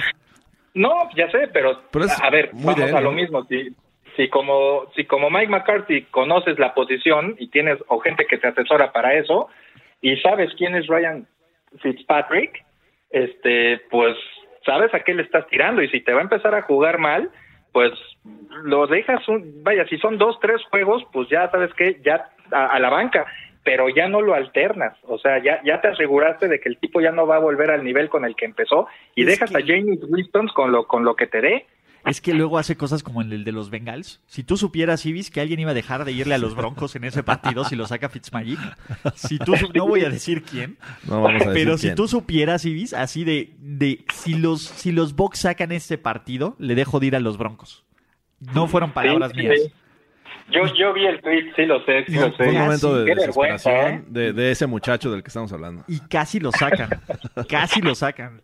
Entonces, es, es que sí. Pero bueno, Todd Bowles. Todd Bowles, que récord de 14-40 con los Jets. 14-40. Mucha paciencia, ¿no? Es brutal. 14-40. Sí, llevaba 10-22 en las primeras dos temporadas.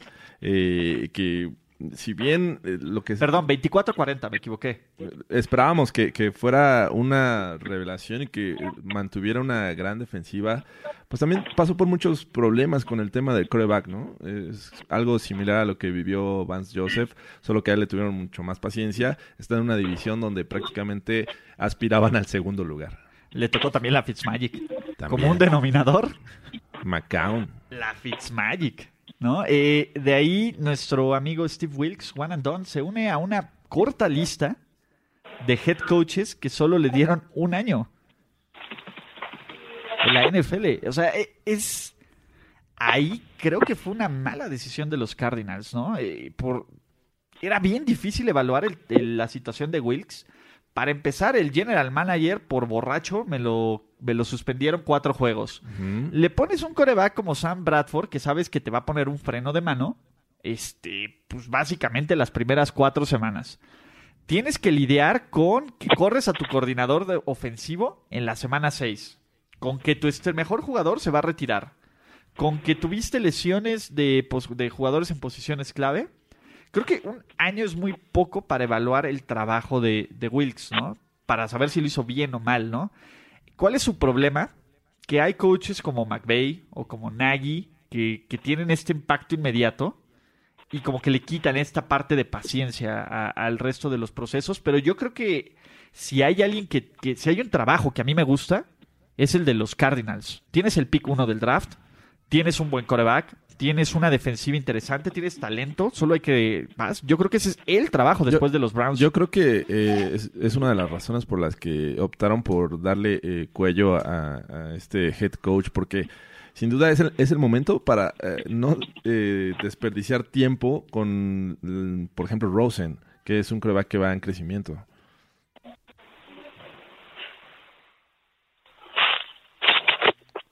Y Vi, ¿sigues con nosotros? Sí, aquí, aquí estoy, aquí estoy. Lo, que- no, lo que pasa es que yo ahorita estaba, eh, alguien dijo también, creo que fue George hace ratito, que de dónde salió, no me acuerdo quién. Yo lo mismo diría de Steve Wilkes, que, que salió desde la nada y de repente pues ya se hizo entrenador en jefe sin una, digo, supongo que ha de tener algún, algún tipo de reputación, pero no es un, no es una figura reconocida y eso también ah, para un gerente general que busca un entrenador en jefe debe considerar también la cuestión del reconocimiento de la figura como líder, ¿no? Por eso los coordinadores ofensivos, eh, sobre todo hace varios años, duraban un buen rato en su en su puesto y se les daba ya la oportunidad de ser en jefe, eh, perdón, entrenador en jefe ya con un una trayectoria y una ya ya, estables, vaya, como con figuras de autoridad, lo decíamos de, de Mike Tomlin, ¿no? En este aspecto me parece que sí, y no estoy hablando de los Cardenales, sino en general, se están yendo mucho por el éxito inmediato de, de, los coordinadores, de, gente que tiene uno o dos buenos años y pues vénganse, ya se vuelven vacas sagradas, tipo lo que pasó con Josh McDaniels hace varios años y que no funcionó en Denver. Entonces, este, ¿qué ta- y, y bueno, y, si hablamos de madurez y liderazgo, bueno, Josh McDaniels no tiene ni una ni la otra, pero, pero antes se les daba más tiempo de desarrollo y ya, ya eh, seleccionabas como tu entrenador en jefe a una figura que sabía cómo manejar a un equipo porque lo vio durante varios años y ahora no. Entonces me parece que también esa necesidad de, de contratar a alguien que está de moda no le ayuda a muchos equipos. ¿eh? Sí, de hecho venía de ser el, el coordinador defensivo de los Panthers solo un año. Estás hablando una situación similar a la de Vance Joseph, que venía de ser coordinador defensivo.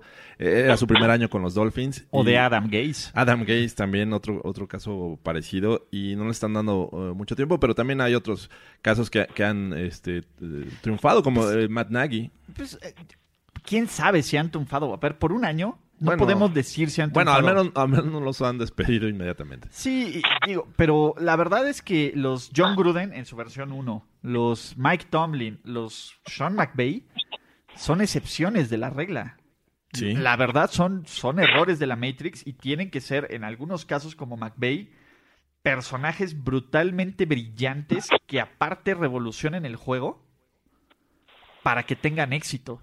E- e- Ese es el punto, eso es con lo que yo me quedo, ¿no? Y, y por último, bueno, el, el- el segundo coach con que más te permaneció con un equipo, eh, en, pues, en lo que está, ¿no? Era Bill Belichick en uno, Marvin Lewis en dos, y se va con los Bengals con un récord de 131-122, tres empates, y uno podría decir que es un récord mediocre. Para los Bengals esto debe ser como el, el mejor récord en su historia. No, Sí, es en pues, sí. serio. No, sí, totalmente.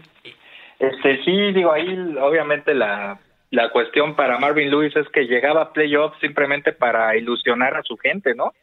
No, no pasaba nada, re- literalmente nada, y las veces que pudo pasar, bueno, pues la indisciplina que tampoco supo controlar en momentos clave, pues le cobraron factura. Entonces, ¿no?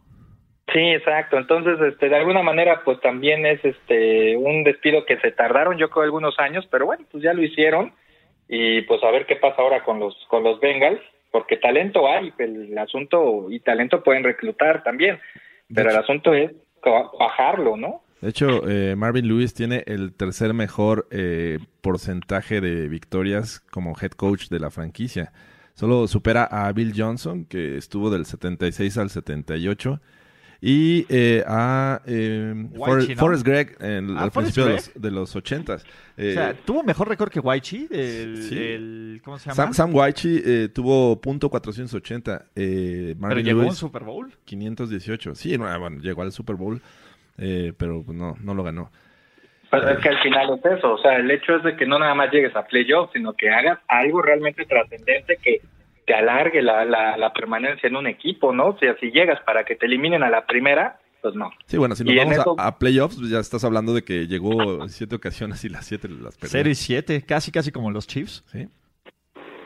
Pues sí, pero los Chips con diferentes coaches. Marvin Lewis llegó varias veces y no hizo nada, no pasó nada. O sea, de si te preguntaran en cinco años cómo recuerdas la, la, la permanencia de Marvin Lewis como coach de, de los bengalíes, ¿qué recordarías? ¿O qué recordarían ah, para hablar en plural? Bontase Burfict. Sí, fue, fue un, un, un head coach que le dio mucha oportunidad a jugadores problemáticos. Pac-Man Jones, Bontase Burfict. Chad Eh, 8-5. La lista es larga. Y, y creo que eso era bueno. Al final, eh, te voy a decir algo. O sea, creo que de los equipos más divertidos que he visto eran esos Bengals de Carson Palmer y, ¿cómo se llama? Y TJ Hushmanzade y Chad Johnson, que parecía que se divertían, ¿no? Y, para ver eso de los Bengals estaba bien, ¿no? Desafortunadamente, eh, entre que la suerte no les sonrió en playoffs al principio, que marcó una tendencia, la época Marvin Lewis estaba más que gastada, ¿no? Y creo que sí era un status quo de mediocridad que les evitó tener coaches interesantes como Mike Zimmer, Sí. por ejemplo, ¿no? E- y que, ojo, a diferencia de lo que estamos hablando, estos coaches ya tenían cierta trayectoria en este equipo que les permitió dar ese trampolín, ¿no? Y que Mike Zimmer, independientemente de todo, pues sigue siendo un coach interesante, También ¿no? Jay Gruden salió de ahí. ¿no? Jay Gruden, etcétera. Entonces, ahí está interesante. Creo que su, su libro es un poco más exitoso que él.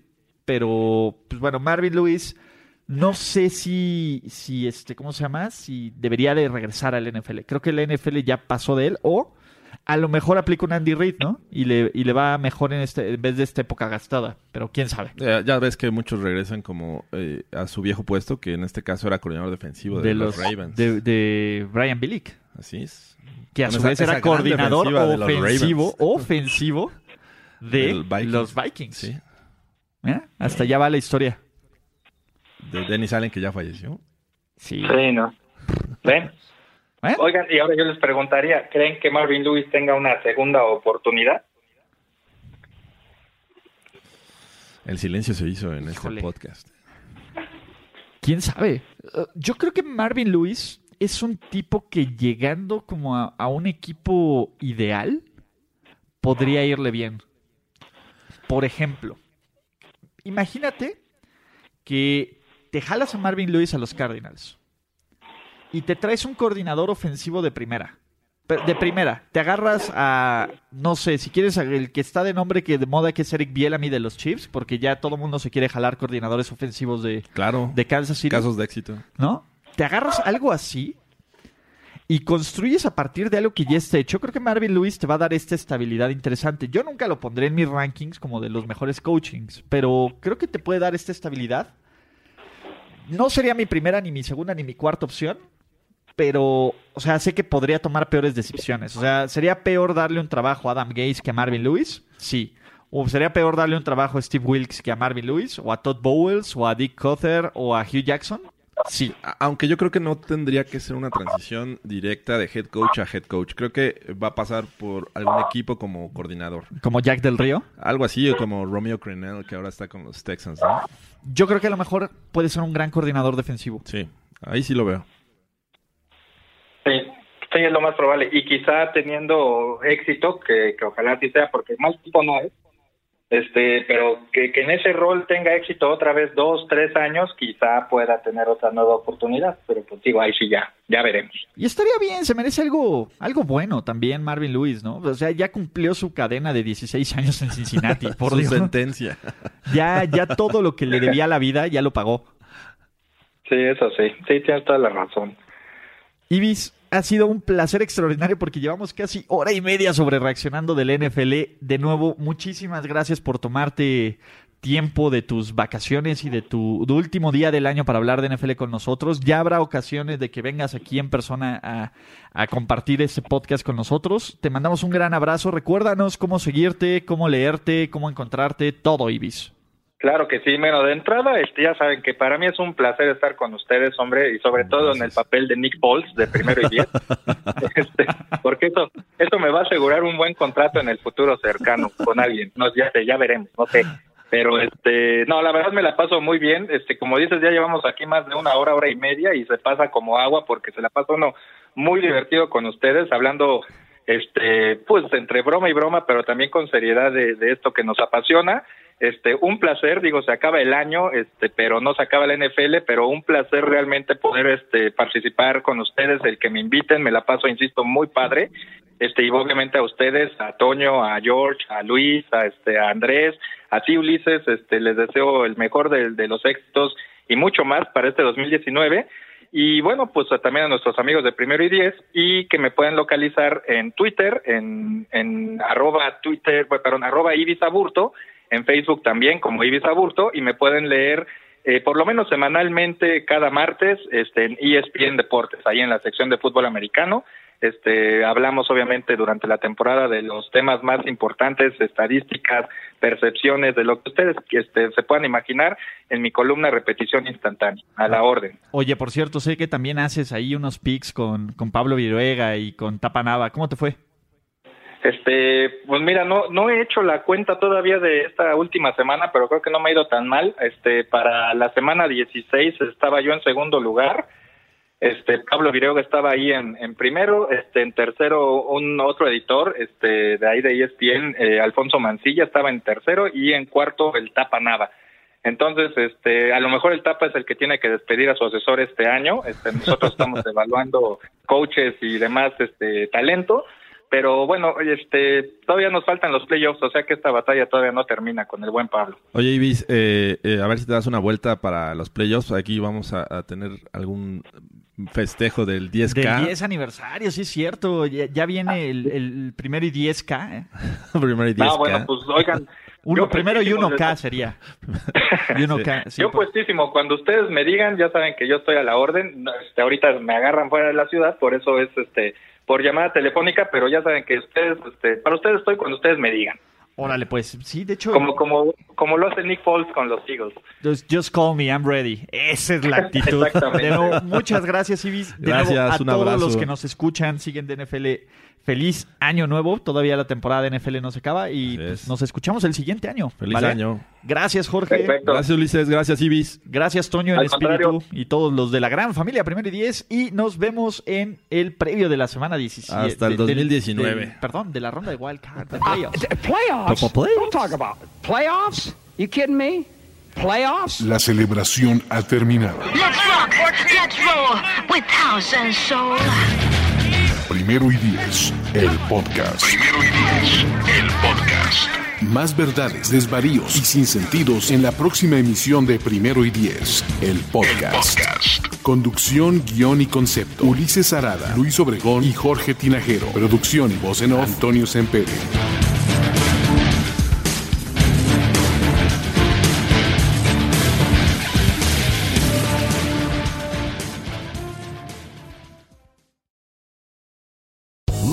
Casino asking people what's the weirdest place you've gotten lucky? Lucky? In line at the deli, I guess? Aha, in my dentist's office.